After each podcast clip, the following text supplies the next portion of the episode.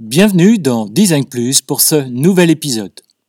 Aujourd'hui, lorsqu'on veut faire du sport ou se remettre au sport, certaines personnes font appel à un coach sportif pour les aider, pour être orientés dans leur pratique ou bien pour se motiver. Dans certaines organisations, dans certaines équipes, il faut trouver une solution face à un problème ou bien il faut remotiver euh, l'équipe des designers, il faut former un lead designer, ou il faut réorganiser euh, l'équipe design. C'est là que Jonathan Litty intervient en tant que coach design. Dans cet épisode, vous allez savoir comment il est arrivé dans ce métier, dans quel contexte il intervient, dans quelles sont les sociétés, les entreprises qui font appel à ses services, mais aussi quels sont les aspects positifs et compliqués dans ce métier et qu'est-ce que ce métier lui a apporté? Maintenant, je vous propose de découvrir le métier de coach design avec Jonathan Litty. Je vous souhaite une très bonne écoute. Je pense que le design doit être au service des utilisateurs tout en rapprochant les marques de leur public. Je suis euh, Laurent Galen, designer d'expérience depuis plus de 10 ans, spécialisé dans le design d'applications mobiles. Avec euh, Design Plus, je vous propose d'aller à la rencontre des designers euh, français UX et UI qui partageront leurs expériences, leurs passions, leur inspiration. Bonjour à tous, bonjour euh, Jonathan, comment vas-tu? Bonjour Laurent, ben, ça va très bien, merci. Et toi? Eh ben, Ça va très bien, merci.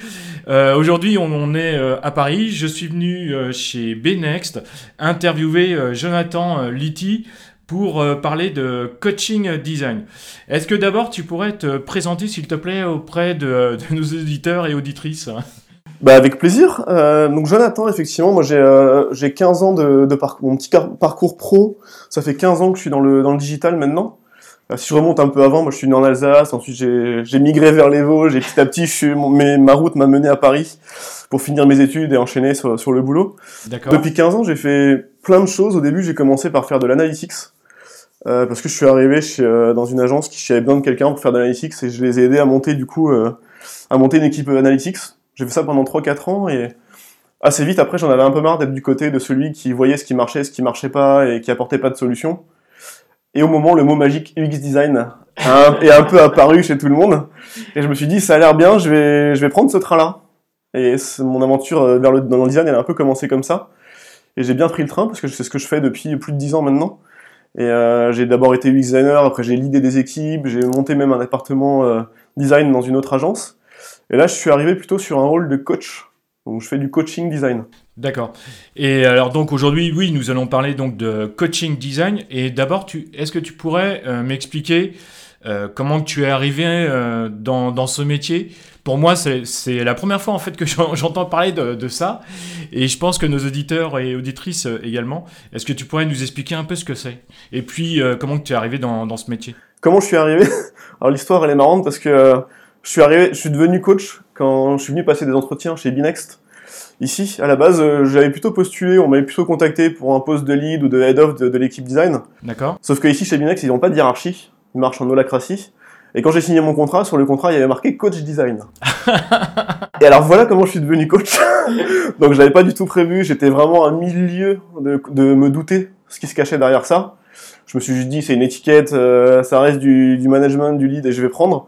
Donc en fait c'est comme ça que je suis devenu coach. Donc pas, pas forcément prévu à la base et euh, j'ai dû un peu rattraper mon on va dire mon retard à la fin et comprendre ce qui se cachait vraiment derrière ça.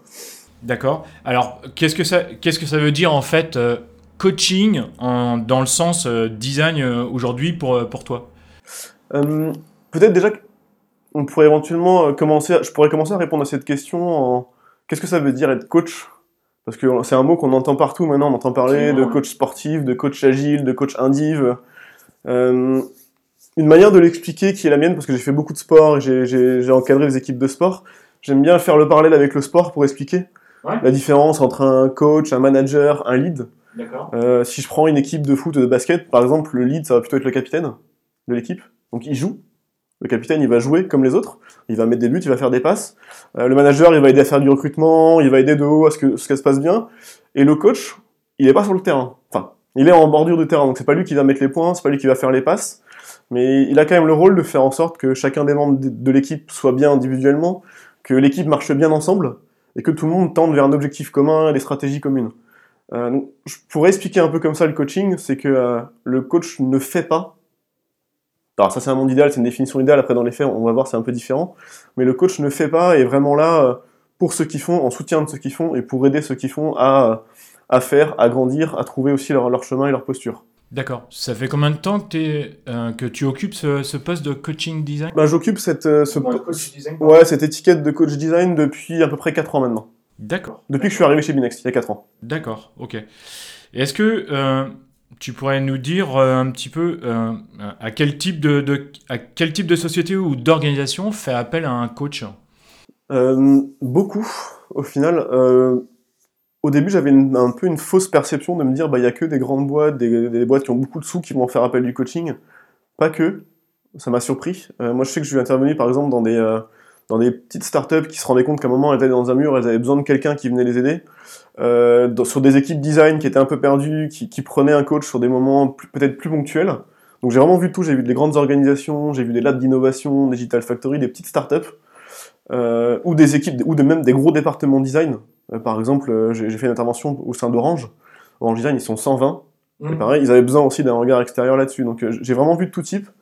Ça m'a surpris. Je pensais pas que tout type de structure faisait appel à du coaching. D'accord. Et euh, dans quel type de, de contexte es-tu intervenu alors? C'est très varié. C'est très très varié. Euh, je peux te citer, qu'est-ce que je pourrais te citer comme, comme exemple de contexte? Euh, un contexte qui est un peu détourné parce que souvent, en fait, euh, c'est assez rare que les gens disent euh, j'ai besoin d'un coach. Souvent, on, je viens apporter du coaching ou je fais partie d'une équipe de coach aussi chez Binext qui font pas forcément design, qui font aussi beaucoup de produits d'organisation. Et souvent, ils viennent pas forcément nous voir en disant bah, j'ai besoin d'un coach. Ça va plutôt être bah, j'ai besoin. Euh, je me rends compte qu'il manque un manager. Je me rends compte que l'équipe ne marche pas forcément bien. Je me rends compte qu'on n'arrive pas à délivrer. Euh, je me rends compte qu'on n'est pas capable de se dire les choses ou euh, de challenger notre manière de faire en équipe si je garde le focus sur le design, j'ai vu des équipes design où il n'y avait pas eu de management pendant un petit bout de temps. Euh, ils avaient du mal à s'organiser, à trouver quelqu'un qui prenait le lead. C'est-à-dire qu'ils n'avaient pas de, de lead de Ouais, il n'y avait, y avait pas de lead qui s'identifiait, ils avaient du mal peut-être à se faire entendre aussi. Et le design dans l'organisation avait un peu perdu sa place à table, euh, dans le sens où les designers n'étaient plus trop écoutés. Mmh. Euh... C'est-à-dire que le lead designer était plus trop écouté. Ouais, le lead ou même l'équipe dans son ensemble n'était plus trop écouté, était un peu perçu comme euh, malheureusement ça arrive encore, des producteurs de maquettes d'écran, mmh. mais n'étaient plus vraiment sollicités ou écoutés en amont sur les phases de stratégie, de réflexion, de recherche. Et c'était mon rôle aussi d'aider à recréer du lien entre différents métiers et de redonner sa place et la confiance aussi à l'équipe design. D'accord. Donc ça nécessite quand même euh, pas mal d'empathie finalement? Beaucoup. Beaucoup. Beaucoup. Ouais, enfin, il y a plein de choses qui vont avec ce métier et l'écoute, l'empathie et le euh, et enfermer son ego au placard quand on y va. D'accord. Euh, ça joue beaucoup, je pense. Ouais. D'accord. Et, euh, et, comme ça, tu as, as, suivi une formation au départ ou, euh, ou euh, je sais pas, tu as, as, appris des, des techniques de, de, coaching pour, pour pouvoir faire ce, ce métier ou Alors moi, comme dit, avec mon parcours un peu particulier où je suis devenu comme ça du jour au lendemain, on m'a mis la casquette de coach. Euh, j'ai pas, j'ai pas eu de formation du coup avant de le faire. Par contre, euh, là où je suis chez Binex, il y a une équipe d'une quinzaine de coachs qui font du coaching en organisation, du coaching agile, produit ou même du coaching RH. D'accord. Euh, donc j'ai beaucoup appris avec eux. J'ai appris énormément de méthodes et euh, de, de, la posture aussi, de choses à ne plus faire parce que moi j'avais mes vieux réflexes de designer qui ou de lead qui faisait, qui produisait, qui euh, qui montrait un peu par l'exemple. Et j'ai appris bah, à plus faire et à, à me taire et à laisser la main à, à ceux qui devraient faire et grandir. Donc j'ai beaucoup appris avec eux. Euh, C'est-à-dire qu'avec des, euh, des, des, coachs euh, seniors Ouais, avec des coachs hein, qui ont pas mal de bouteilles dans le, dans le secteur. Et j'ai la chance de côtoyer beaucoup ce, ce, des personnes qui ont beaucoup de bouteilles là-dedans. et eux, par exemple, je sais qu'il y en a qui ont eu des parcours très différents. Il y en a qui ont fait des formations pour devenir coach. Euh, je sais qu'il y a des formations de coaching côté voilà, dans, dans, des grandes écoles de commerce qui, font, enfin, qui, qui forment vraiment là-dedans. Euh, il y en a d'autres qui ont eu un parcours euh, assez classique, qui ont d'abord fait, qui étaient peut-être chef de projet à un moment, j'ai des projets product owners qui ensuite ont pris des rôles de management, du conseil, a un moment qui se sont dit, bah tiens, quelle est la posture d'après? Ou en tout cas une posture différente et qui ont, sont arrivés vers le coaching comme ça. Donc dans le groupe où on est, on est une quinzaine, on a des parcours qui sont très différents. D'accord, ça va être super riche du coup. C'est très riche, c'est un beau bordel, mais c'est chouette. c'est ce qu'on aime bien aussi en entretien, enfin on essaie d'avoir un bordel plus ou moins euh, cadré, mais par contre l'apprentissage il est euh, assez démesuré. Ouais. Ok. Et euh, autour de, de, cette, de cette équipe, par exemple, vous vous réunissez régulièrement pour, je sais pas, pour parler des, des problèmes que vous avez rencontrés, pour débriefer, pour apporter aussi des, des solutions peut-être à, à d'autres ou pour échanger sur, sur vos dernières missions ou, Ouais, Ouais, on a une instance une, entre nous, on se voit toutes les deux semaines. Euh, toutes les deux semaines, on se bloque une journée complète pour se retrouver. Donc on est une quinzaine de coachs, on se retrouve tous. Euh, et la journée, elle est dédiée à euh, faire de l'intervision entre nous. Donc intervision, c'est qu'il y en a un qui vient avec un sujet, une problématique, et tout le monde l'aide à la résoudre. Donc c'est un format qui est un peu, un peu cadré. D'accord. en théorie, avec nous, on a un groupe qui est très vivant, donc on... non, je dis ça dans le bon sens. Donc, mais on fait de l'intervision, on se parle aussi nos sujets, nos tensions. Euh, il y en a certains, certains qui viennent présenter des ateliers, donner des petites formations au reste du groupe. Donc on se donne, on s'achète ce temps d'avoir une journée toutes les deux semaines qui est dédiée à ça entre nous. D'accord, ah, c'est très bien ça. Et, et, pour répondre à la deuxième partie de ta question, effectivement, c'est entre nous, mais c'est aussi euh, pour le reste de l'entreprise. Et des fois pour nos clients, parce que des fois on va faire des interventions, on ne facture pas forcément. On va animer des petits talks, des conférences, et d'autres, qui sont pas facturés, mais ça fait partie aussi, je pense, du rôle chez nous, c'est d'évangéliser, de créer des ponts sur, sur ce qu'on fait. Donc notre temps, ce temps, ce temps libre, si je puis dire, il est aussi dédié à ça. D'accord, c'est intéressant.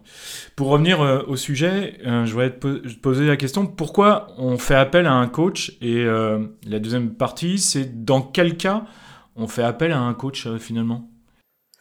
Bah, je vais peut-être que le plus parlant, c'est de te prendre éventuellement des, Je me suis noté quelques contextes aussi récents de cas dans lesquels j'ai pu intervenir on avait parlé, un, des premiers, ça pourrait être pas lié à un manque de management. C'est pas le rôle d'un coach, mais des fois, quand, on arrive, quand une organisation ou une équipe a du mal à trouver un manager, alors il y a ce cas-là. Dans ce cas, des fois, on fait appel à un coaching pour faire ce rôle un peu temporairement et. C'est-à-dire une société, par exemple, a, euh, pas trouvé encore son, son, lead ou son euh, design manager? Ouais, elle a pas trouvé, et du coup, elle a besoin d'une transition, elle a besoin quand même que l'équipe se, se, se, tourner, se trouve, continue à tourner. Et euh, certains coachs diront, bah, c'est pas notre rôle, mais, mais ça, ça, en fait partie aussi. D'accord. Et comme dit, c'est rare qu'on arrive dans un contexte où on a officiellement la casquette coaching, on n'a pas toujours. Donc il y a ça, ça peut être aussi dans le cas où on a une organisation qui marche un peu en sans management, en holacratie ou en flat management. Ça, je l'ai vu beaucoup. Et euh, naturellement, ils se rendent compte que bah, comme ils n'ont pas de management, bah, il manque de managers et que les équipes, des fois, elles ont besoin d'être drivées un petit peu ou euh, de réussir à avoir les outils pour, pour prendre leur confiance, leur autonomie et euh, je peux arriver dans ces contextes-là aussi. D'accord. Euh, j'ai eu le cas aussi, on me dit, bah, on, a, on a une communauté de designers, mais ils se parlent pas. Euh, ils se parlent pas. Une communauté de designers, c'est quoi? C'est une, une, organisation dans laquelle il y a plein de designers. D'accord. Enfin, il y, a, il y, a beaucoup de designers. D'accord, c'est-à-dire, par exemple, euh, tu penses à, une, une, grande société où il y a plusieurs services, et dans les différents services, il y a des designers Ouais, c'est ça. ça peut être ça, ça peut être différents designers qui sont un peu éclatés dans l'organisation. D'accord. Euh, ou ça peut être... Par exemple, en, ce qu'on appelle un futur team, c'est ça? Ouais, par exemple, ça, peut être ça. Ou ça peut être une équipe qui a un... Beaucoup appellent ça un studio design, une équipe design qui va un peu rayonner partout, mais qui reste ensemble. Et même eux, entre eux, ils ont du mal à échanger, partager, apprendre, à peut-être évoluer ensemble. Euh, et l'idée, c'est de revenir, c'est d'avoir quelqu'un qui vient, donc un coach par exemple, qui vient animer cette communauté et les aider à retrouver du lien entre eux. D'accord. Mais alors du coup, par exemple, euh, en ce moment, tu dois avoir vachement de taf parce que avec euh, la, crise sanitaire, la Covid, etc. Je pense que les équipes sont complètement éclatées en, région parisienne ou ailleurs et même en France ou même voire à l'étranger. Et ça va être euh, très compliqué parce que j'imagine qu'il doit avoir des outils ou alors des, choses à faire et ça va être très compliqué pour, le, pour les équipes design et pour les autres d'ailleurs. Ouais, le, le, remote il a créé beaucoup de distance mmh. et forcément dans des équipes, dans des équipes qui marchaient bien avant. Moi j'ai remarqué que globalement le remote, tout le monde a eu besoin de son temps d'adaptation et trouver son équilibre, mais euh, le remote a pas perturbé leur, leur principe qui marchait bien, enfin, de, mmh. de ce que j'ai vu. Par contre pour des équipes qui avaient déjà du mal à, se parler et à avoir une bonne cohésion, Là, le remote, il a clairement encore plus siloté et créé de l'éloignement dans, ces équipes-là. Donc, euh, on a eu des demandes comme ça aussi, de dire, euh, là, c'est encore pire qu'avant avec le remote. Euh, je perds les gens, dès qu'on a une visio, personne ne met sa caméra, on voit personne, on se voit plus. Qu'est-ce qu'on fait hmm. Et là, on essaie d'arriver, de remettre du, du sens, de recréer du lien dans les équipes.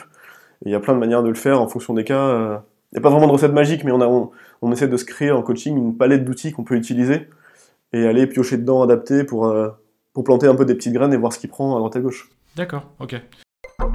Design Plus. Qu'est-ce que j'ai entendu aussi? Oui, j'ai eu des contextes de, euh, d'organisation de design qui euh, se demandaient quel impact elles avaient dans l'organisation.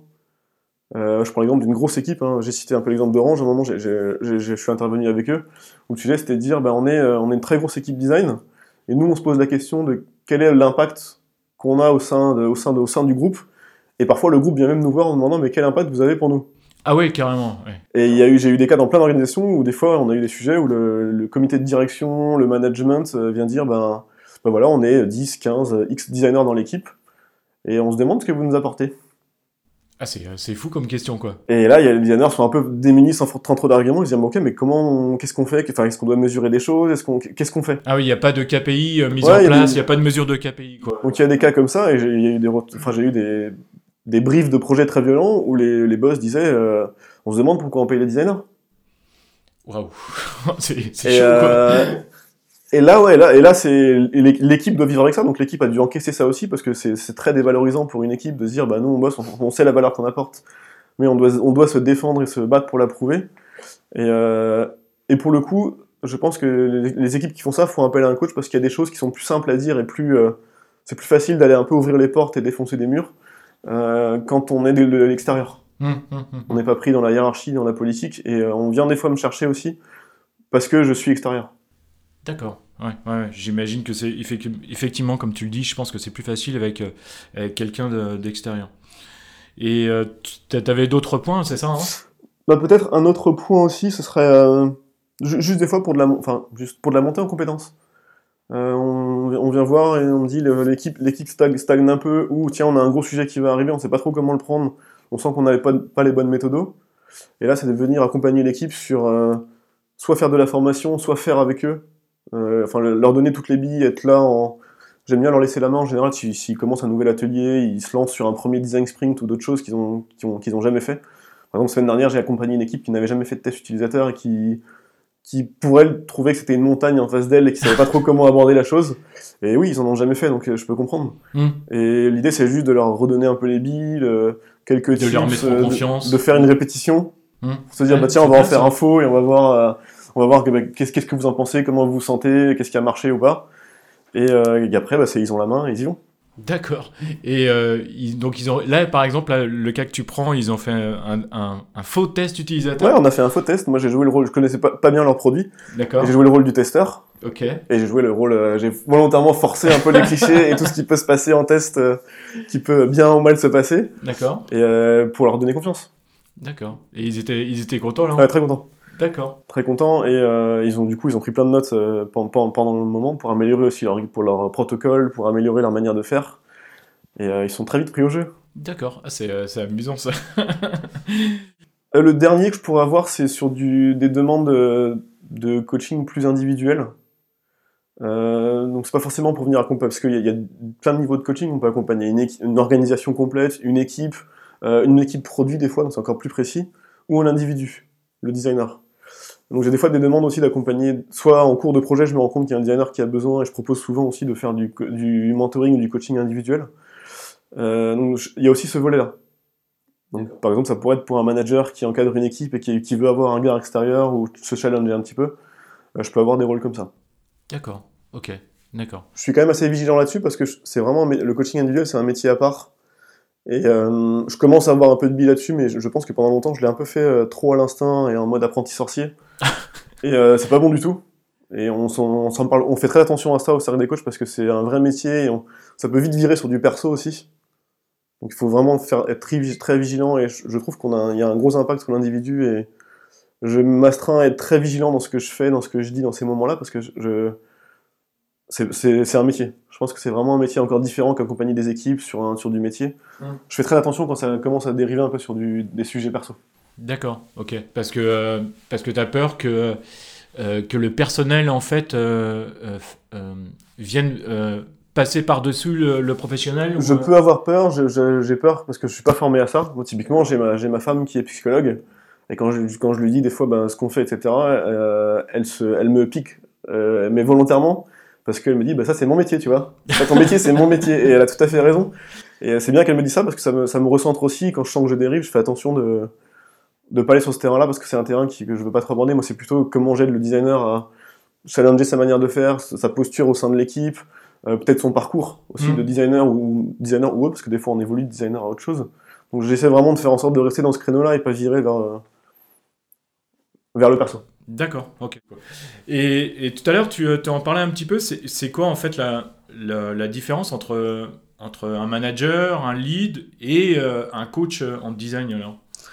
Ouais, c'est une bonne question et, et je t'avouerai que j'ai mis longtemps à, à avoir un bout de réponse. D'accord. Parce que comme je suis devenu, euh, on m'a un peu mis la casquette de coach sur la tête en me disant bah, maintenant, maintenant tu seras coach. Bah, j'ai pas compris ça tout de suite, ce que ça impliquait. Et euh, j'ai mes vieux réflexes de euh, d'être celui qui fait, d'être celui qui donne des directives précises, d'être celui qui donne les réponses. je les ai eu pendant longtemps, j'ai mis, j'ai dû un peu me faire violence pour abandonner ça. Parce que pour moi, comme, je fais le parallèle à l'équipe de, de sport, le, coach, c'est pas lui qui va mettre des points, des paniers des buts. Euh, le coach, il est là pour aider ceux qui font et euh, ceux, qui vont ceux qui vont produire, ceux qui vont euh, être, être là au quotidien de l'organisation, à être dans la, bonne, dans la bonne condition individuelle pour le faire, avoir la bonne synergie d'équipe et tendre vers un but commun. D'accord. Donc c'est vraiment la différence entre le lead et le, coach, c'est que le coach, il, il, est toujours un peu extérieur, pour moi, qui ne fait pas forcément, il ne produit pas. ce qui était très dur pour moi, j'adore produire et j'adore faire et, euh, et euh, j'ai dû me taper sur les mains avec une règle en métal pour me dire non tu fais pas maintenant. D'accord et tu les laisses c'est à eux de faire c'est à eux de dire c'est à eux de, trouver leur réponse c'est à eux d'animer les ateliers. Euh, donc ça a été dur pour moi de lâcher la main. D'accord. Et quand j'ai compris qu'il fallait faire ça je pense que j'ai fait un bon pas vers la posture de coaching en tout cas d'accord et alors du coup est-ce que tu t'en parlais à l'instant est-ce que le fait de, de produire ça, ça, te manque, ça, ça te manque? Si, ça manque. D'accord. Bien sûr, ça manque. Parce qu'on aime produire et euh, ça manque beaucoup parce que le... quand on produit, on voit directement les résultats qu'on fait. Hmm. Et euh, tout le monde aime ça. Enfin, moi, beaucoup, enfin, j'aime ça en tout cas de me dire, bah, je, fais un, je fais un écran, je pars en test ou on met en prod et on a direct des retours. Euh, en coaching, je peux faire plein de choses et rien voir bouger pendant longtemps. Ouais. Parce que c'est beaucoup de petites graines, graines qu'on plante, c'est la temporalité du coup elle est très longue. Moi j'ai eu des cas où je suis arrivé sur des projets, j'ai planté plein de, plein de petites graines un peu partout j'ai rien vu bouger et j'ai fini mon temps là-bas où ce qui était convenu. Et euh, des fois, 5-6 mois après, j'ai reçu un message où on est revenu m'appeler pour me dire euh, En fait, tu te rappelles, euh, tu nous avais parlé de ça et on avait essayé de mettre ça en place. Et ben maintenant, on l'a fait. Et donc, ça, je l'ai compris aussi tard, parce qu'au début, c'était très frustrant de me dire bah, Je fais plein de choses, mais en fait, j'ai l'impression de servir à rien.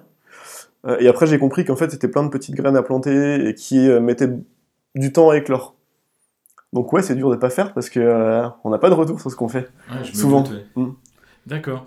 Et euh, est-ce que pour toi, euh, du coup, parce que tout à l'heure tu disais que le, coach a souvent un, regard euh, extérieur, est-ce que pour toi, un coach en design doit, faire, doit être intégré dans, dans une équipe design tout, toujours en continu, toute l'année, toute la journée, tout le, tout le mois Moi, je sais que j'ai fait, fait différentes, différents modes là-dessus. Je pense que ça dépend de l'équipe de plus en plus, quand on me, quand on me demande est-ce que tu penses que tu devrais être là tous les jours, j'ai plutôt tendance à dire pas forcément et d'être plutôt là peut-être deux, trois jours par semaine. Euh, justement parce que comme la temporalité elle est très grande entre ce qu'on fait et ce qu'on essaie de faire à l'équipe et euh, ce qui se passe, euh, c'est bien qu'il y ait des respirations. Donc c'est bien que des fois je sois pas là en fait, je pense, au, sein, au sein de l'équipe ou de l'organisation où, je suis. et ça laisse le temps, ça étale un peu plus l'intervention et je, trouve ça plus cohérent avec le, le métier de coaching et la temporalité que ça crée aussi derrière. D'accord, donc pour toi, le, coach design reste un, ou devrait rester un prestataire, quoi. Ou quelqu'un pas forcément intégré ou euh, intégré à seulement à un certain moment dans une équipe. Je pense que j'ai pas encore la bonne réponse là-dessus. J'ai plus souvent vu ça et c'est ce, que j'ai vu marcher en tout cas pour l'instant. Après, je sais qu'il y a des équipes qui ont leur coach en interne aussi, mais de ce que j'ai vu, ça marche bien aussi. Mais je sais que, en tout cas, si on me posait la question maintenant avec les billes et l'expérience que j'ai, je dirais vraiment euh, je choisirais pas d'y aller full time, en tout cas. Je, suis en train de me, demander si euh, un coach design, c'est pas apparenté euh, un, espèce de design ops en, fait. Parce que en fait, j'avais discuté avec, euh, avec quelqu'un d'autre également sur, dans, avec un épisode du, du podcast mmh. et sur l'UX Design Ops et sur, je me demandais en fait si si si c'était pas apparenté, voilà en fait, le coach design est égal ou assimilé au design ops. Je sais que l'ops c'est plus dans la partie peut-être technique, etc. Mais je ne sais pas dans, dans, quel cadre, peut-être qu'il peut lui aussi apporter euh, sa, sa, vision euh, de, extérieure ou euh, aussi bien pareil au niveau des, des, de la méthode ou, du ou des process, des choses comme ça, je sais pas. Ouais, il y a des ponts, hein. il y a des ponts avec l'Ops et c'est chouette d'ailleurs que effectivement j'ai écouté aussi ce podcast-là et c'est des sujets dont j'entends beaucoup parler et je trouve ça top qu'il y ait des organisations qui sont dit ben, on va se mettre sur, sur des sujets de design ops et on va on va vraiment dédier une équipe, des fois une personne ou des fois une équipe complète à faire ça. Euh, et ouais, il y a beaucoup de ponts, enfin il y, a quelques similitudes avec le coaching sur euh, choisir les bonnes méthodos, aider à créer des ponts dans l'équipe. Euh, et pour moi, une bonne équipe design up, elle, fait de l'outil, comme tu as dit, mais elle fait aussi de l'humain. Mmh. Moi, j'ai vu des équipes design up qui sont aussi en charge de définir qu'est-ce qu'est le parcours du designer, de penser à l'onboarding. Donc, c'est des sujets qui sont assez humains. Peut-être que des différences avec le coaching, c'est que le coaching reste souvent quand même externe encore, que euh, je pense qu'on doit avoir un regard transverse et essayer aussi de penser euh, design c'est bien, mais aussi encore prendre un pas de recul et se dire euh, penser design au sein de l'organisation où on est. Donc il y a peut-être ça qui rentre en compte. et puis après dans la vraie vie aussi, ça reste une étiquette, donc il y, a, y, y, aura 1000 coachs qui feront 1000 choses différentes et ouais. 1000 équipes design ops qui auront des rôles et des attributs très différents. Donc voilà, la, je pense que la frontière est tenue parce que tout ça est assez récent au final, et que les équipes se sont un peu, un peu appropriées la définition au fur et à mesure. Euh, mais il y, y, a quand même une posture différente, je pense, entre les D'accord. D'après toi, euh, euh, coach en design, ça existe depuis combien de temps à peu près? Je, honnêtement, j'aurais du mal à le dire. C'est quoi, 5 Bah non, 5 ans, 6 ans Je pense un peu plus parce que quand, quand, quand j'avais découvert ce, ce, mot sur ma fiche de, sur mon contrat, quand je suis arrivé, j'avais cherché un petit peu, j'avais vu que je sais qu'au côté des États-Unis, ils en avaient quelques-uns déjà aussi. Ouais. Euh, je me demande si c'est pas chez Facebook d'ailleurs où ils avaient une. Euh, alors j'ai plus le prénom, mais c'était une, une, femme qui était coach design justement de plusieurs équipes là-bas. Euh, donc c'est vraiment la première référence que j'avais trouvée là-dessus et c'était ouais il y a il y a 5-6 ans déjà, je pense. D'accord, ok. Ouais, effectivement, les États-Unis ont toujours beaucoup d'années de, de, différence et d'avance sur la, sur la France. Et euh, pour en revenir, c'était euh, euh, l'épisode, c'était avec Alexis Jérôme. C'est quoi la Research Ops? Encore, un, encore de la pub, t'exagères Laurent. Mais c'est un beau sujet aussi. Parce que quand, on, quand, on, arrive à faire en plus une équipe Research Ops, c'est qu'on sait que leur gars est assez mature pour se dire bah, j'ai du design Ops, J'arrive en plus à ressortir une équipe Research Hub qui est dédiée à ça. Et il n'y en a pas beaucoup encore, mais quand je vois des contextes comme ça, c'est super intéressant. Oui, ouais, je, je, pense absolument. Est-ce que euh, euh, tu peux nous dire, selon toi, quels sont les, euh, les aspects compliqués de, de, de, ce métier? Ouais, ouais j'ai, j'ai appris et, et d'ailleurs, je, je, me suis amusé à faire, au bout d'un an de ma première année de coaching, à, à m'écrire. Finalement, c'est devenu un article que j'avais posté, mais au début, c'était pour moi de me dire Qu'est-ce que tu as pris comme claque cette année Et il avait pas mal. et euh, bah, les choses que je me suis, qui m'ont peut-être le plus marqué, comme dit, c'est vraiment, c'est ce qu'on disait un petit peu tout à l'heure, c'est le, la temporalité. C'est qu'entre le moment où tu fais quelque chose, tu plantes une graine et le moment où elle sort, ça met très longtemps. Euh, et ça, c'est pas évident. Donc, du coup, c'est très dur de voir l'impact de ce qu'on fait. Euh, c'est très dilué, c'est dur à mesurer et D'où l'importance aussi en tant que coach, moi je l'ai appris aussi d'aller beaucoup demander du feedback, encore plus que de raison d'aller beaucoup demander du feedback, d'aller demander si c'est compris, d'aller demander si si euh, ce qu'on a essayé de mettre en place, ça fait bouger les lignes. Donc maintenant, je fais l'effort de beaucoup plus le faire qu'au début. Et est-ce que, excuse-moi, est-ce que tu as mis des. Euh, est-ce que tu as des, euh, une méthode spéciale? Je sais pas, tu as, mis des OKR en place tout à l'heure, tu en parlais Ça pourrait être des OKR, mais là, je pense plutôt à du feedback très qualitatif. Ça peut être d'organiser des vrais rétros, des rétros d'une équipe design sur le fonctionnement de l'équipe. De moi, aller demander aux équipes un moment pour moi pour prendre du feedback en, en individuel ou à plusieurs et de leur demander un moment ben voilà, ça fait 3 euh, mois, 6 mois que je suis avec vous. Euh, je vous propose de faire un pas de recul et dites-moi franchement ce que vous pensez de mon, travail avec vous. D'accord. Euh, et je l'ai appris parce que je sais qu'un des premiers projets que j'ai eu en tant que coach, je l'ai fait à la fin. Et je me suis dit, bah, je suis, en fait, je suis un peu, je suis, pas très malin, j'aurais dû le faire en cours de route, ce truc-là, parce que j'ai appris plein de choses. Et à la fin, j'ai appris, j'ai eu plein de retours qui étaient top parce que l'équipe a été ultra transparente et j'ai appris énormément de choses sur ma posture, sur mon rôle. Et du coup, j'ai appris à prendre du feedback très souvent au fil de l'eau. D'accord. De différentes manières. Ça, c'est intéressant parce que même moi qui, qui, suis, qui suis freelance, il y, a, y, a, y, a, tellement peu de, de, de comment dire de quand on échange avec les clients, etc., j'essaie de mettre ce genre de choses-là en place, mais euh, c'est très difficile en fait parce que soit le client est pressé, soit il n'a pas envie, etc. Et euh, je trouve que c'est toujours intéressant de, de, le faire. Et je ne sais pas s'il y a beaucoup d'équipes design qui mettent ce, ce genre de, euh, de points euh, spécifiques en place. Je ne sais pas. Mm. Je, je pense que c'est intéressant d'avoir de, de faire de des rôtis ou d'autres méthodes, d'employer d'autres méthodes Là, pour le coup, j'ai vraiment, quand je le fais, j'emprunte beaucoup de rétro au format des coachs agiles, euh, etc., qui sont des. Mais euh, en fait, beaucoup d'équipes design ont, des moments pour, euh, ont des instances entre elles, des moments pour se partager de la veille, pour mmh. faire des ateliers ensemble, pour faire des design reviews. J'en ai vu plein, ou pour juste organiser, parler qui bosse sur tel projet, comment on se staff, etc. Mais il y a peu d'équipes au final qui ont un moment dédié à prendre du recul et se dire les choses entre elles bah tiens, nous en tant qu'équipe design ou en tant qu'équipe produit, ben là sur la, dernière période, bah, on a réussi ça, on a complètement raté ça. Peut-être qu'on devrait changer ça. Euh, et euh, je fais attention à faire en sorte de faire ça et de, de, créer ces moments dans les organisations parce que ça existe très peu encore. Ouais, ouais je pense que je ne sais pas encore si ça se fait aux États-Unis certainement, mais euh, en France, moi je ne l'ai pas vu souvent et, c'est vrai que c'est quelque chose qui, manque à mon avis, même dans les autres services, dans les autres organisations, je pense que ça pourrait faire que, du bien. Mm. Et, tu vois là-dessus aussi, euh, dans mon rôle chez Binext, pour accompagner la communauté de designers qu'on a, euh, je fais souvent aussi des rétros, euh, on appelle ça des rétros clients. C'est-à-dire qu'un designer qui est, sur un projet, ben, à un moment, on va bloquer un moment avec son client, son ou ses clients ou l'équipe qui bosse avec lui, pour, pour, que, pour prendre du feedback sur son intervention. Mm. Donc souvent, je viens pour faciliter ça et organiser les échanges et, donner le cadre mais on crée ces moments aussi pour les designers. Que eux aient leur moment aussi de prise de feedback et, euh, et savoir ce que l'équipe pense d'elle, parce qu'en en fait, on l'a pas souvent ces retours-là.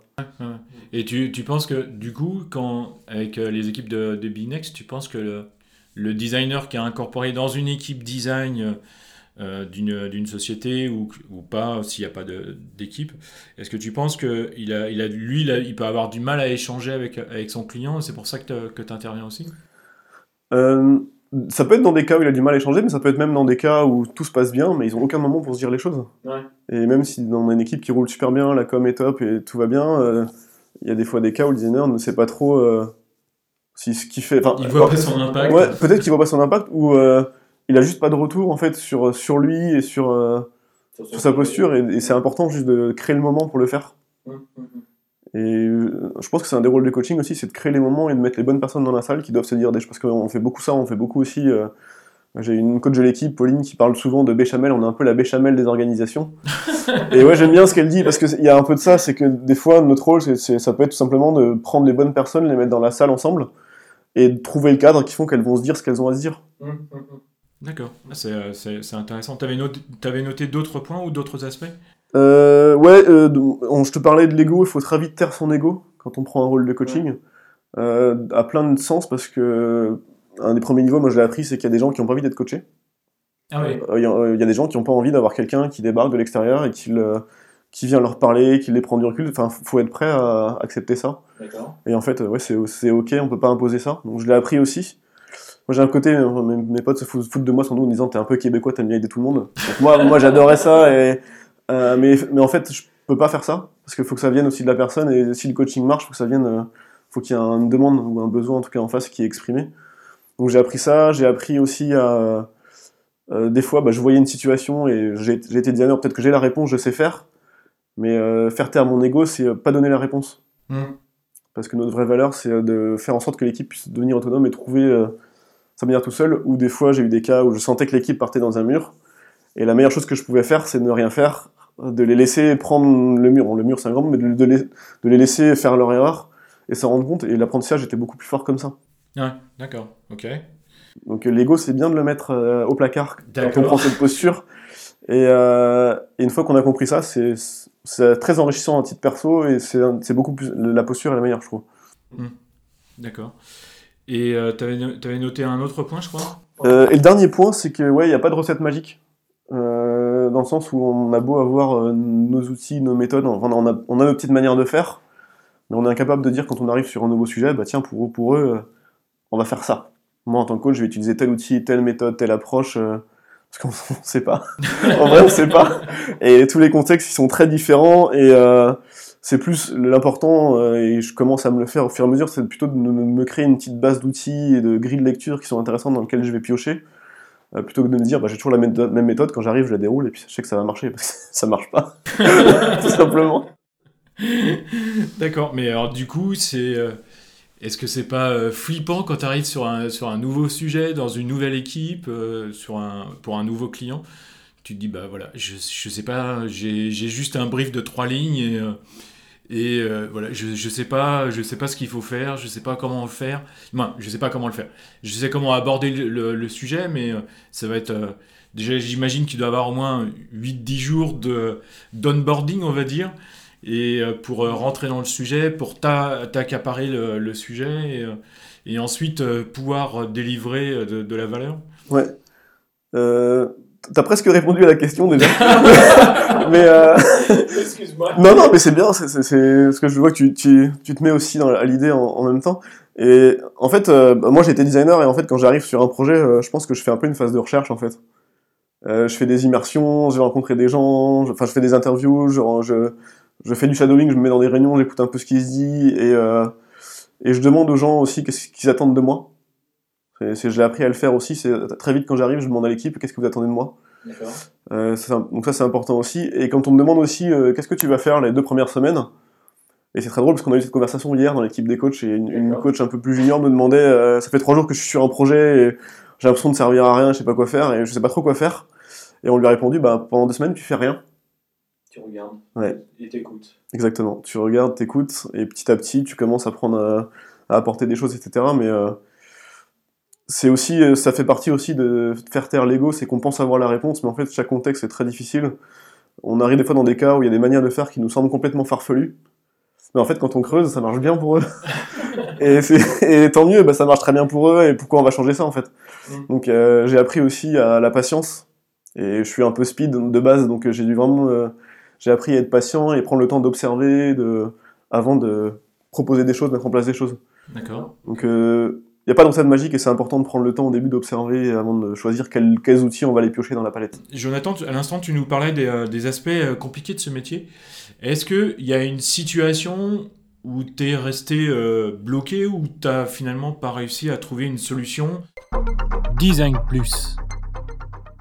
Ouais, ça, ça, ça existe beaucoup et, on, et euh, c'est pas une solution miracle non plus. Et j'ai, je pense, à, je, pense, enfin, je pense à différents types de cas. Je pense à des cas où euh, malheureusement on a beau avoir un rôle externe et essayer de casser un peu la hiérarchie. Des fois, quand on est dans des grandes organisations, ben, la hiérarchie reste ce qu'elle est et c'est compliqué de faire bouger les murs et de changer les manières de faire. Donc j'ai eu des cas comme ça. D'accord J'ai eu des cas où l'individu n'avait pas envie de changer. Ouais, tu t'en parlais tout à l'heure. Et, euh, et euh, je l'ai compris aussi, c'est qu'on peut pas forcer quelqu'un qui n'a pas envie à changer. Je pense que c'est pas mon rôle. C'est moi, je viens, je viens faire du coaching, donc je viens, je viens pour des gens qui ont quelque part au moins l'envie. Hmm. Et euh, le, le- le- ça reste eux les moteurs du changement ou de l'orga. Donc là, là, c'est une phrase très pompeuse parce qu'on on le dit souvent dans les coachings, mais c'est l'individu ou l'orga qui est son moteur de changement avant tout. Ouais. Donc j'ai eu des cas effectivement où j'ai essayé de mettre des choses en place avant de me rendre compte qu'en fait, euh, soit l'organisation et la manière de faire allait pas bouger, ou l'individu n'avait pas envie de bouger en fait. Ok. C'est c'est amusant parce qu'en fait, euh, en- vous le voyez pas, mais Jonathan est en train de, dé- euh, en train de, de montrer une pyramide à l'envers et. euh, donc ça- Ouais, ça- non mais c'est vrai, c'est vrai que les gestes sont révélateurs. Effectivement, je me suis même pas rendu compte, tu vois. Et oui, c'est ça, ouais. C'est que bah, des fois le- la hiérarchie, elle est, elle est ce qu'elle est, et, et malheureusement, on arrive, on a du mal à faire bouger les lignes. Je, je- je- je le crois bien et, et est-ce que ce genre de, de situation, ça, ça arrive fréquemment parce que t'as- ou euh, ou c'est euh, c'est compliqué ou euh, Moi, ça m'est arrivé quelques fois, mais je sais que dans le reste de l'équipe, parce qu'on on échange beaucoup sur ce qu'on fait, euh, Ouais. sur du coaching qui est du coup moins orienté design peut-être. Eux, c'est des cas qui sont effectivement souvent rencontrés. Ouais. Au bout d'il y a du moment, il reste, il, il reste des moments où il y a des choses qui arrivent top-down, ou des, des murs clairs et francs qui sont posés, en disant, bah non, toi coach, par contre, tu vas t'arrêter là, tu vas pas plus loin. D'accord. Euh, Ah ouais, donc euh, tu, de- tu te demandes pourquoi tu interviens quoi en fait finalement presque c'est ça. On peut toujours apporter des choses, mais on... il y a toujours des cas où il y a une, li- il y a une li- limite qui est posée. Hmm. Peut-être peut que des fois c'est une bonne chose, hein, je sais pas, peut-être que des fois on va trop loin ou qu'on va trop vite pour l'équipe et qu'il faut laisser le temps de, de changer aussi, mais euh, Mm. Mais ouais, ça, ça marche pas toujours. Enfin, c'est pas une recette magique. Hein. D'accord, c'est ce que tu disais tout à l'heure. Est-ce que tu peux, tu peux me dire, euh, euh, Jonathan, quels sont les, euh, les aspects positifs alors de, de, de, ce métier? Ouais, plein. Plein, et dans mes notes, j'ai mis un, enfin, je me suis mis un petit cœur parce que j'aime beaucoup cette posture. Maintenant que je commence à être à l'aise dessus et avoir compris ce qui cachait derrière, parce que j'ai mis longtemps à comprendre ce qui se cachait derrière, je pense. Je pense que j'ai mis au moins deux ans à avoir un début de posture de coach, parce que je suis encore tout au début de ce chemin-là. Euh, moi, j'aime beaucoup euh, plein de choses. J'aime euh, qu'on ait une posture externe et que ce soit assumé et revendiqué, parce que ça nous permet de faire bouger des lignes qu'on peut pas trop, même, même si on est presta, designer presta dans une, dans une, équipe, on fait partie de la hiérarchie. Quand on a la casquette de coaching, on, on nous prend pour ce regard extérieur et notre capacité à dire les choses, à nous affranchir un peu la hiérarchie. Mmh. Et c'est top. J'adore la prise de recul que ça implique. Ça implique de toujours faire un pas en arrière sur tout ce qui se passe au sein d'une équipe, d'individus, des orgas, et euh, perso aussi. Ça crée beaucoup d'introspection. Euh, quand j'ai commencé dans mes échanges avec les coachings, ça m'a beaucoup chamboulé. Moi, j'ai eu des moments où j'étais un peu dans le dur de me dire, ah ouais, en fait, ça implique plein de choses, de changer ma manière de faire, ma posture, mes interactions. Donc j'ai appris ça. Et euh, euh, ça demande beaucoup d'empathie pour l'humain. Et ce qui était vraiment ma motivation, c'était ma motivation pour être designer à la base parce que ça, ça, fait partie du métier et, je le retrouve dans le coaching. L'humain, il est au cœur de tout au final. Mmh. Quel que soit le sujet on arrive, ben, tout repose sur l'humain. Et du coup, le coach, il a forcément un impact là-dessus. Euh, et puis surtout, bah, c'est des contextes euh, très différents, des interactions à tout niveau. Et souvent aussi, quand on vient sur un rôle de coaching, on a la chance dans des, dans des organisations d'arriver à un niveau qui est assez haut dans leur regard. Euh, ce qui veut dire qu'on peut faire bouger les lignes peut-être un peu plus. Quand on vient être cherché par un codir, par du management qui nous dit bah, j'ai besoin de quelqu'un pour accompagner l'équipe, ben, on est quand même entre le management et l'équipe et on, peut avoir un rôle et aider à faire bouger les lignes. D'accord. Et est-ce que, pardon, est-ce que tu, tu, vois que, euh, que certaines fois, euh, tu as réussi justement à faire, à faire bouger ces lignes et euh, que, des, que des coachs, des, des designers managers, des, des lead designers ou le management t'a écouté ou a écouté tes, recommandations et a mis du coup des je sais pas, plus d'argent, plus de moyens, plus d'hommes euh, et de femmes, bien sûr, à l'intérieur de, l'équipe Ouais, j'ai vu des. J'ai vu des cas et au fur et à mesure de, mon temps, avec toujours le, la durée que ça implique, j'ai ouais, j'ai vu mes, euh, j'ai vu des graines éclore, j'ai vu des designers qui avaient pas trop confiance en eux, en eux commencer à, à, prendre le lead sur des sujets, à faciliter des ateliers, à gérer des projets de A à Z tout seul en lead, voire même aller vers du mentoring d'autres designers. Euh, j'ai vu des orgas qui faisaient pas de testing, qui faisaient pas de recherche, euh, ben, décider du jour au lendemain, euh, comme ça, de recruter un UX researcher, d'investir de l'argent pour eux et de lancer une équipe qui fait que ça. D'accord, super. j'ai vu, qu'est-ce que j'ai vu J'ai vu des équipes qui mesuraient rien, mais commencer à mesurer leur action et se poser la question quand elles faisaient un écran. en fait, si on fait la, si on conçoit cet écran, cette, ce parcours comme ça, est-ce que ça va servir à nos objectifs Pas que nous designers, ah mais nous orgas. Euh, donc quand j'entends des petits trucs comme ça, ou quand j'entends des équipes qui, sont en train d'organiser leur sprint avec le designer et tout, et qui se disent euh, bon, on doit plutôt bosser là-dessus ou là-dessus, en tant que designer, bon, finalement, on va plutôt prendre ça parce qu'en fait, euh, si on veut, j'en dis n'importe quoi, augmenter notre taux de conversion au final pour l'orga, ben, en fait, cette feature, cet écran, il sert à rien. D'accord. Est-ce que j'ai l'impression que c'est aussi, est-ce que c'est pas aussi le, le rôle d'un design manager justement ou euh, c'est ça aussi, non? Ça peut, et la frontière, elle est ténue, je trouve. Ouais. Ça reste des étiquettes, et y a, effectivement, il y a des fois, euh, sur certains rôles, alors c'est peut-être aussi mon, ma jeune bouteille, parce que je pense qu'il faut pas mal de bouteilles pour avoir une belle posture de coach, ma jeune bouteille sur le rôle de coach qui fait que des fois je suis un peu faussé entre le coaching et le management. D'accord. Mais euh, je me rends compte en, en discutant avec d'autres coachs, c'est que des fois aussi, un peu par défaut ou parce qu'il faut, il... un coach peut prendre quelques attributs, quelques responsabilités d'un manager. D'accord. Donc oui, oui, je pense que la frontière, elle est, elle est ténue, ouais. Ouais, d'accord. Et, après, peut-être que qu'un manager aussi, il est peut-être aussi plus euh, dans l'opérationnel également, alors que euh, toi, on a compris que tu n'étais pas dans l'opérationnel, en tout cas, tu ne faisais pas, c'était les équipes qui, euh, qui, faisaient. Ouais, dans l'idéal, je fais pas après, je reste quelqu'un qui aime faire. Donc des fois, une manière de coacher aussi, ça, ça peut être aussi ce que pourrait faire un lead, c'est que des fois, je vais faire pour montrer. Euh, je vais euh, mettre le, la main au cambouis dans le Figma et les aider à monter leur design system. Je vais euh, prendre la main sur un atelier parce qu'il n'y a pas forcément la confiance dans l'équipe en disant bah tiens on le fait à deux. Si tu veux je prends la main, tu es avec moi en co-animation et le suivant ce sera toi. Tout à l'heure, tu t'en parlais de, que tu avais mis en place une, une, boîte à outils. Est-ce que euh, tu pourrais nous dire un petit peu euh, quels sont les, les, outils qui t'aident qui dans ton quotidien, dans, dans, ton métier, s'il te plaît? Ouais, ouais. Alors, c'est pas moi qui l'ai construit la boîte, je l'ai un peu piqué partout. Hein. Euh, parce que c'est vrai que j'ai eu la chance pour le coup de faire partie de cette équipe de coach agile, etc. Donc je leur ai emprunté plein de choses que j'ai, euh, enfin piqué plein de choses, hein, même on peut dire le vrai mot, que j'ai du coup euh, utilisé pour mes, pour les équipes design ou les organes que j'ai accompagnés. Donc euh, un peu en vrac, il y a plein d'ateliers visuels que je leur ai pris, qui vont surtout aider à revenir à l'essentiel et à retrouver du focus pour une équipe. je pense à des choses comme l'impact mapping. l'impact mapping qui sert à se dire bah, qu'est-ce qu'on vise comme objectif quel comportement on doit changer, et du coup, quelles actions on va mettre en face de ça pour y arriver. Je pense à des, outils de priorisation que j'ai appliqués à des équipes design pour prioriser leurs actions, de, l'user story mapping. Euh, bah, j'ai ma petite touche design, donc j'ai utilisé des outils que j'ai appliqués à des équipes, par exemple l'expérience map. Euh, j'ai fait dans plusieurs cas où on a créé l'expérience map de l'équipe design. Par exemple, le, scénario, c'était, bah voilà, on va, dessiner, on va raconter l'histoire entre le moment où un besoin arrive dans l'équipe jusqu'au moment où il sort et le projet passe en prod et vous faites des tests, vous mesurez a la valeur de ce qui est sorti en prod. Et du coup, on passe par toutes les petites étapes. Bah tiens, maintenant, il faut faire, faut, faire le brief, ou faut prendre le brief. Il faut prévoir les ateliers, la recherche, l'organisation. Et là-dessus, on imaginait toutes les petites, euh, bah, les pains, les tâches à faire, les opportunités du coup d'amélioration. Donc j'ai ce type d'atelier, j'utilise des fois aussi.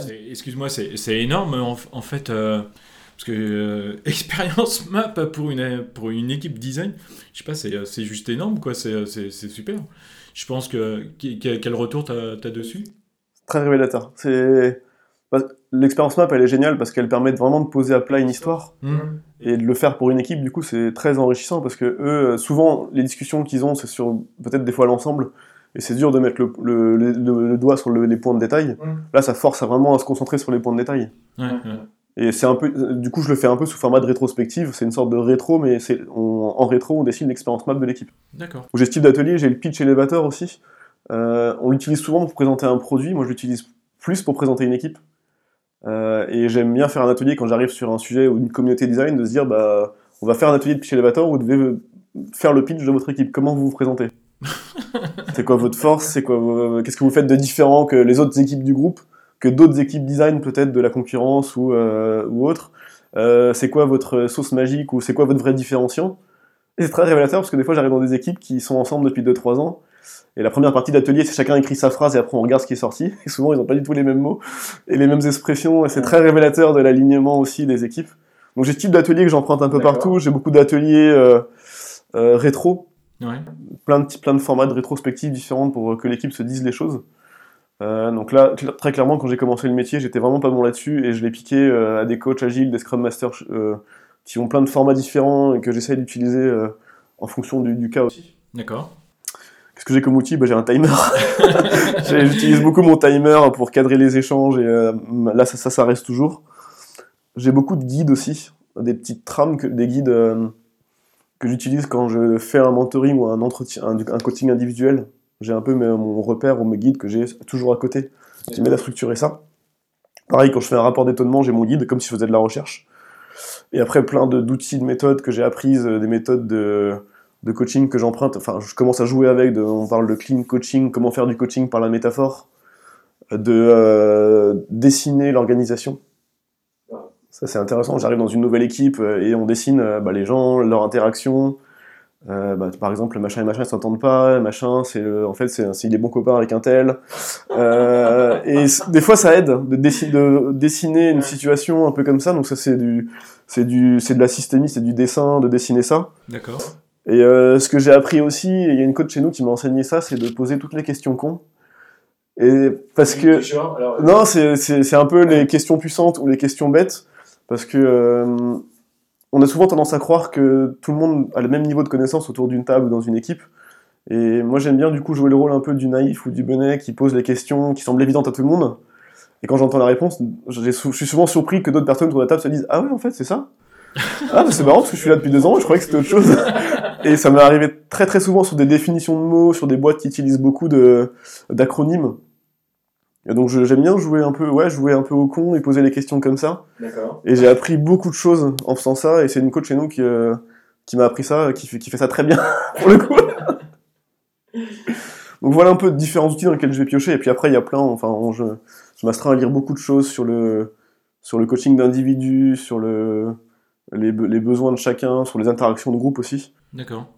Mais alors, du, coup, euh, euh, tout à l'heure on parlait de la, de la, pandémie, et effectivement, aujourd'hui, tu, tu continues à intervenir en, en, présentiel ou ça, dépend, ça dépend des équipes et des clients sur lesquels je vais, mais ouais, je pense que je suis beaucoup moins qu'avant quand même. Je dois être peut-être un jour et demi, deux jours par semaine en présentiel encore, en moyenne, et le reste à distance. Ouais. Le ratio a quand même beaucoup changé. Ouais. Et euh, ça a été difficile pour, euh, pour toi de t'adapter euh, au, au, virtuel en, en, visio Ouais, c'était très dur parce que, comme le coaching, c'est l'humain, il, il, est au cœur de, de, tout. Et quand on est en présentiel, c'est facile de lire entre les lignes. Enfin, c'est facile. Non, c'est pas facile. Mais c'est plus facile de lire entre les lignes, de voir les signaux faibles, de, mm. de voir ce qui se passe aussi en dehors d'une équipe, pas seulement pendant les moments de calés, de réunion, d'instance mais de voir aussi, de, croiser les gens à la machine à café, de voir ce qui se dit dans l'open space, et tout ça on le perd, donc on perd énormément de niveau de lecture. Et ouais, c'était très dur, euh, c'était très dur au début. D'accord, et du coup, tu as, changé tes, euh, tes outils de d'aide ou tu les as adaptés? Tu as, ou tu en as créé d'autres? Adapté, et peut-être le principal outil, c'était créer de la surcommunication. Euh, de peut-être avoir encore plus de moments de, discussion sans forcément tomber dans le, bémol de sur-remplir l'agenda. Parce que tout le monde a fait ça au début, comme, on voulait montrer qu'on bossait, on occupait nos agendas. Donc je l'ai beaucoup vu ça aussi. Mais euh, ouais, on a, dû adapter nos manières de faire. Recréer des moments individuels, essayer de recréer des moments euh, impersonnels, pas avoir des réunions où on parle de sujets qu'on va produire, mais on parle de, des fois de la pluie ou du beau temps ou d'autres choses. On a essayé, mais pas, franchement, c'est pas évident. Hein. C'est pas évident de recréer ce, tout ce que, tous ces signaux que tu captes en physique. Franchement, c'est un peu perdu en remote et euh, au début, c'était dur. Ouais, d'accord. Euh, et une question qui, qui a un peu rien à voir, à ton avis, est-ce qu'il y, il y, a beaucoup de, de coachs euh, design en, France? Est-ce que, est que toi, déjà, chez, chez Binext, vous, vous, êtes, vous êtes plusieurs à avoir ce, ce titre ou ce rôle? On, a été, on a été deux à un moment chez Binext. Pour l'instant, je suis le seul. Je sais qu'il y en a d'autres. Hein. Je sais qu'il y en a d'autres euh, en France. Combien il y en a? Franchement, c'est une bonne question, je sais pas du tout. Et, euh, et d'ailleurs, si je devais les contacter ou, me mettre en relation avec eux, ce que j'aimerais beaucoup, je ne je saurais même pas par où passer. D'accord, donc ça veut dire que tu sais pas s'il y a une asso. Peut-être euh, que ça existe et c'est juste moi qui suis pas allé chercher l'info, mais. Mais en tout cas, euh, je, serais incapable de donner un nom. Je suis curieux de savoir d'ailleurs. si un jour tu as le nom, je veux bien l'avoir. Ça m'intrigue. Donc, euh, cher coach design, si tu nous écoutes, eh bien, euh, contacte Jonathan Litty. il sera content d'avoir des, nouvelles. Ouais, ou si vous avez un Slack qui traîne quelque part, invitez-moi, c'est avec plaisir. Et d'après toi, est-ce que n'importe qui peut devenir coach en design? Ou est-ce que est-ce que c'est le rôle d'un, d'un, designer euh, plutôt euh, senior? Ou euh, est-ce que quelqu'un, par exemple, même qui est, plutôt junior, mais qui a de, fortes capacités en, psychologie ou qui a beaucoup d'empathie ou de, d'autres solutions, peut se, lancer dans, dans, ce métier ou dans ce rôle? D'ailleurs, est-ce que, est-ce que c'est un métier ou un rôle à ton avis? Ça fait trois questions.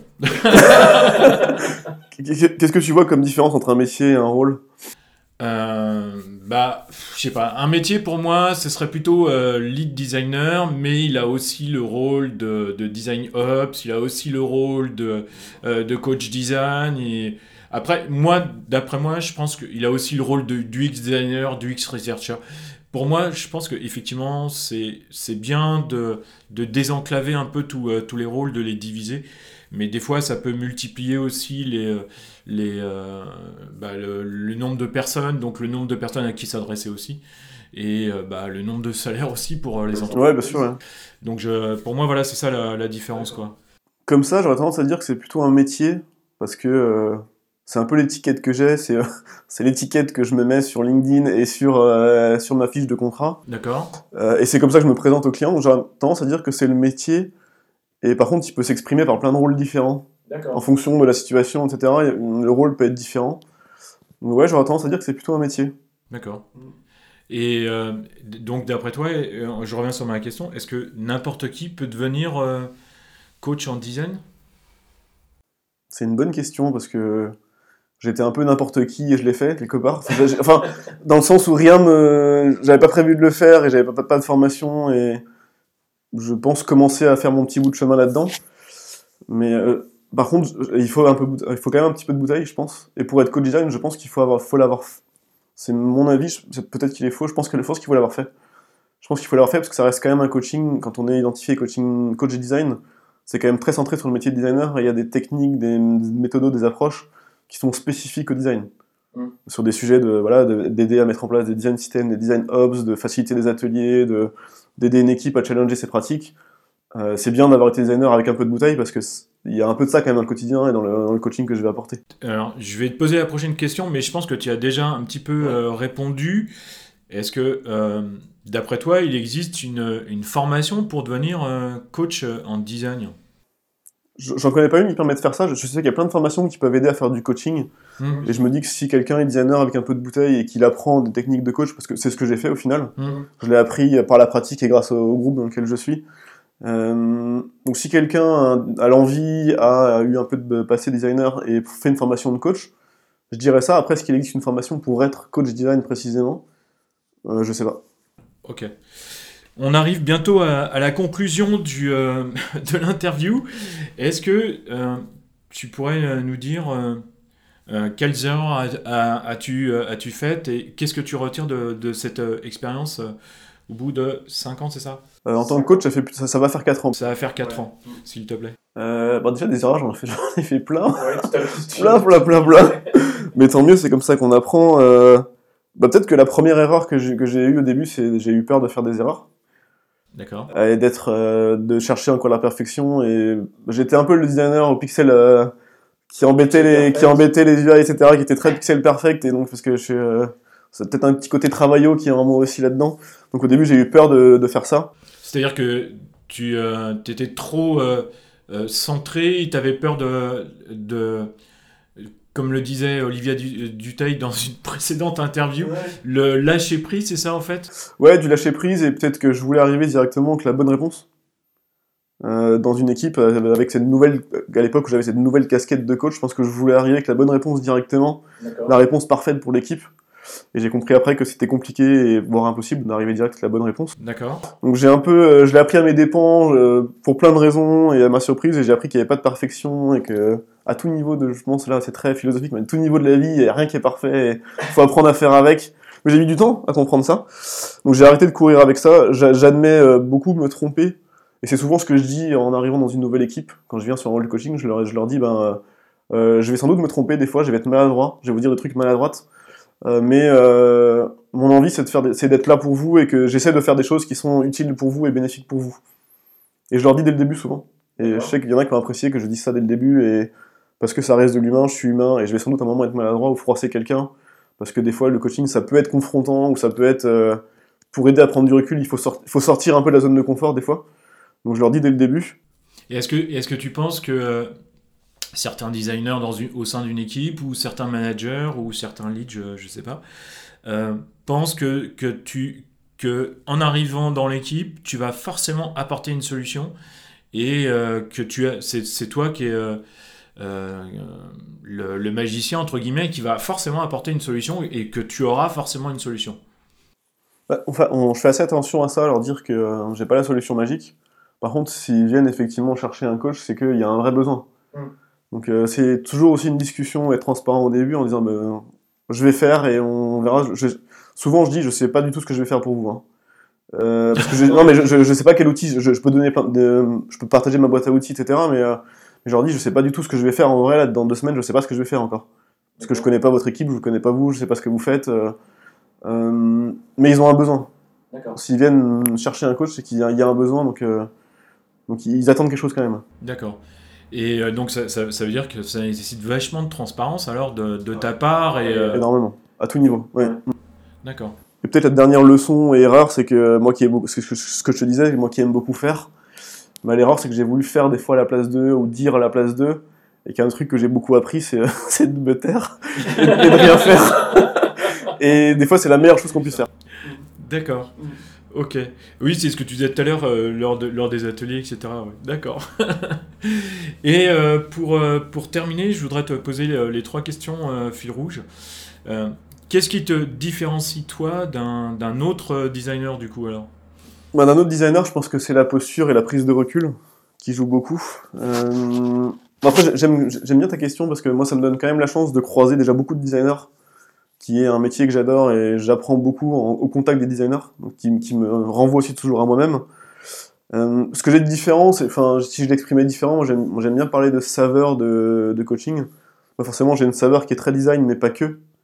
J'ai aussi plein de choses autour de moi qui influent ma manière de faire du coaching. Donc, je suis, en quoi je serais différent qu'un autre coach design, par exemple? C'est que j'ai mon passé, moi, j'ai fait, j'aime bien cette culture du chiffre, donc naturellement, je vais, je vais un peu essayer d'apporter ça aux équipes. Je suis très curieux, donc j'ai tout, tout le temps envie de tester des choses plus ou moins foireuses en fonction des cas, mais en tout cas, j'ai envie d'expérimenter et de mesurer si ça marche. Je suis très fasciné par, euh, c'est pour ça que je, suis arrivé au design, je suis fasciné par l'humain, sa psychologie, ses interactions, donc euh, j'apporte ça aux équipes aussi, j'attache beaucoup d'importance au résultat final. D'accord. Euh, qu'est-ce qui va sortir au bout de la chaîne? On, fait tout ça, mais c'est quand même dans un but précis, que ce soit pour l'équipe, pour le produit ou l'orga, et je fais attention à ça. Et puis, j'adore ce côté de grandir, faire grandir. J'ai encadré un moment des équipes de sport, euh, j'ai fait du coaching, du mentoring. Euh, il y a pas longtemps, j'ai pris un nouveau job en tant que papa de jumeaux. J'aime ça aussi, le côté faire grandir. Donc, euh, tout ça fait que j'ai une saveur de coaching différente, je pense. Et qu'il n'y a pas de coach design qui sont similaires, et tant mieux. D'accord. Est-ce que tu penses que coach design, ça t'a fait grandir dans, ta vie personnelle? Ouais, énormément. L'introspection, elle est assez démesurée.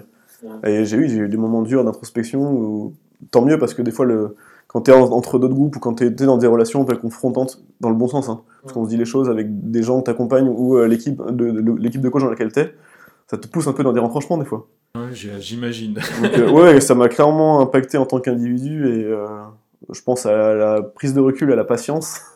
J'ai beaucoup changé là-dessus. Bon, les jumeaux ils ont bien aidé sur la patience, hein. mais, mais globalement, oui. Et quelle valeur, du, du coup, ça, ça, ça, a pu t'apporter alors?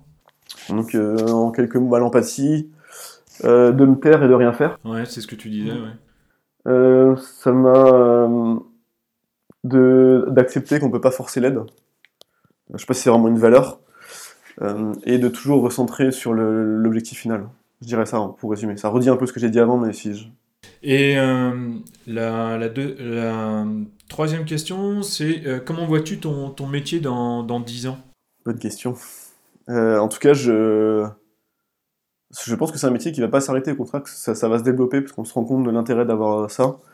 Euh, et j'y vois plein d'évolutions possibles pour le design. Euh, déjà, je vois plein d'évolutions possibles dans le design en ce moment. Je vois plein de choses, comme j'accompagne plein d'équipes dans le fait que des équipes se, spécialisation, se spécialisent de plus en plus, le fait que le design ait une, place à table de plus en plus importante dans les, dans les codires, dans les organisations. Donc le design est de plus en plus important, naturellement du coup le coaching de ces gens-là, enfin de, ces équipes ou ces gens-là va être aussi important. Et après, sur le métier de coaching en lui-même, les gens ils resteront toujours des gens, et même dans 10 ans. Euh, et, je pense que c'est un métier qui va rester, euh, qui va continuer d'évoluer et suivre un peu la mode, mais en soi ce qu'on fait c'est pas non plus nouveau. Il y avait des, des coachs, quelle que soit l'étiquette, enfin le fait de faire grandir, d'accompagner, ça existe depuis euh, des décennies ou des, des, centenaires, et je pense que ça continuera à exister et ça s'appliquera à plein de contextes différents. Et peut-être que ce sera un peu plus entendu, en tout cas, on, se rendra compte que on a besoin de ça et ce sera mieux compris aussi. Ok. Euh, la, la, dernière question, c'est euh, quel épisode de, Design Plus as-tu euh, le plus aimé, s'il te plaît? Moi, je m'en suis noté trois. Bon, du coup, je réponds pas à ta question, mais je vais, je vais hacker ta question, je vais en répondre par trois. Il y en a trois que j'aime bien, il y en a un sur la Research Ops. Donc, qui avec Alexis Jérôme, oui, tout à fait. Ouais, parce que bah, d'une, c'est un sujet que je trouve super intéressant quand il y a une orga qui est capable de se dire on dédie une équipe à faire ça. Je trouve que la maturité, elle est géniale et que le bénéfice pour l'équipe, il est top. Il y en a un sur la candidate expérience ouais. euh, que j'aime beaucoup parce que c'est un sujet qu'on a, qui est très important ici que, et que j'ai porté pendant un petit temps en essayant de mixer des méthodes de design sur des approches RH. Mhm. J'avais travaillé sur des sujets comme ça, comment on fait des personas du candidat, des, euh, l'expérience map d'un recrutement. Euh, donc j'aime beaucoup ce sujet. Et le dernier, c'est comment trouver sa place quand on est un seul designer en startup. Parce que je rencontre beaucoup de cas où il y a des designers qui sont tout seuls. Ouais, C'était avec euh, Romain Magri et euh, il, a, il a changé il, y a, il, y a, un an ou deux de, de, société d'ailleurs. Donc si je devais en citer non pas un mais trois, du coup, bah, je mettrais ces trois-là. D'accord. Et donc vraiment là pour, pour conclure, si tu avais un seul conseil à donner à nos éditeurs et auditrices, quel serait ce, conseil, s'il te plaît? Euh, ouais, bah, déjà, c'est qu'il n'y a pas de chemin idéal pour devenir coach. Si, si l'envie elle est là, ben, faites, faites votre chemin. Euh, moi, je conseille, le vrai conseil, c'est de toujours faire en sorte de prendre du recul, d'analyser ses actions, ses réactions, ses décisions. Parce que moi, c'est ce qui m'a fait grandir. Et j'ai fait une partie de ça tout seul. Moi, je passe, j'écris beaucoup, donc j'écris souvent mes pensées, mes notes, que ce soit sur euh, ma vie à côté perso ou sur les projets sur lesquels j'interviens. Je m'écris des choses et je les relis euh, un mois, deux mois, six mois après. Des fois, c'est très très marrant. Donc, je fais beaucoup ça. D'accord. Et je lis euh, pour essayer de me faire des nouveaux outils, des nouvelles grilles de lecture. Donc, une partie du boulot, elle peut être faite tout seul, mais c'est de l'introspection. Et moi, j'ai beaucoup, j'ai vraiment beaucoup appris à le faire en groupe, ce travail d'introspection. De me mettre un peu à nu, et c'est pas, pas évident, hein, mais de me mettre à nu et de dire, voilà, sur ce client, j'y arrive pas, ou euh, ça prend pas, je sais pas comment faire, comment aborder le truc, et on en a beaucoup challengé. On en a beaucoup parlé, on s'est beaucoup challengé dans, le groupe où je suis. Donc, mon conseil, ce serait, ayez envie, faites de l'introspection, et une partie seule, parce qu'il faut que ça parte de vous, et euh, dans l'idéal, en groupe. Ok. Eh bien, ben, merci beaucoup, Jonathan, pour, euh, pour cette interview et pour euh, ce moment. J'ai appris beaucoup de choses grâce à toi. C'était vraiment très intéressant. J'espère que cet épisode vous aura plu également. Euh, Est-ce que tu as un mot pour, euh, pour la fin, euh, Jonathan? Merci Laurent, et c'est chouette qu'après le Covid on ait pu faire ça en plus en présentiel, parce que j'étais curieux te rencontrer et de faire ça ensemble, donc euh, lancez-vous et euh, avec plaisir pour, euh, vous, vous- pour se contacter, en parler si certains ont envie, donc lancez-vous. Euh, et c'est vraiment une belle posture en tout cas, que j'aime beaucoup. Voilà, bah merci beaucoup. De toute façon, je laisserai euh, le LinkedIn de, de Jonathan euh, dans, dans la description euh, de cet épisode et vous pourrez donc le contacter pour euh, continuer à échanger avec lui. Merci beaucoup Jonathan et je vous dis donc à bientôt pour une nouvelle interview. Au revoir. Merci Laurent, au revoir à tous. Merci d'avoir écouté cet épisode de Design Plus jusqu'au bout. Maintenant, partagez cet épisode à deux personnes autour de vous et mettez une note de 5 étoiles ou un pouce en l'air avec un commentaire sympa. Cela me permettra d'échanger avec vous et de faire monter mon podcast dans les classements. Je vous donne rendez-vous prochainement pour un nouvel épisode. N'oubliez pas de vous abonner à ce podcast vous pouvez suivre Design Plus sur Instagram, Design plus PLUS underscore podcast et sur LinkedIn, Design plus le podcast.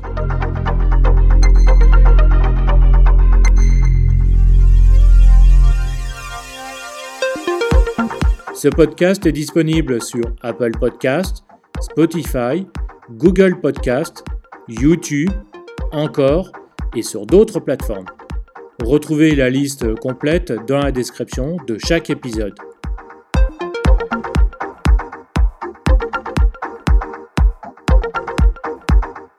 À bientôt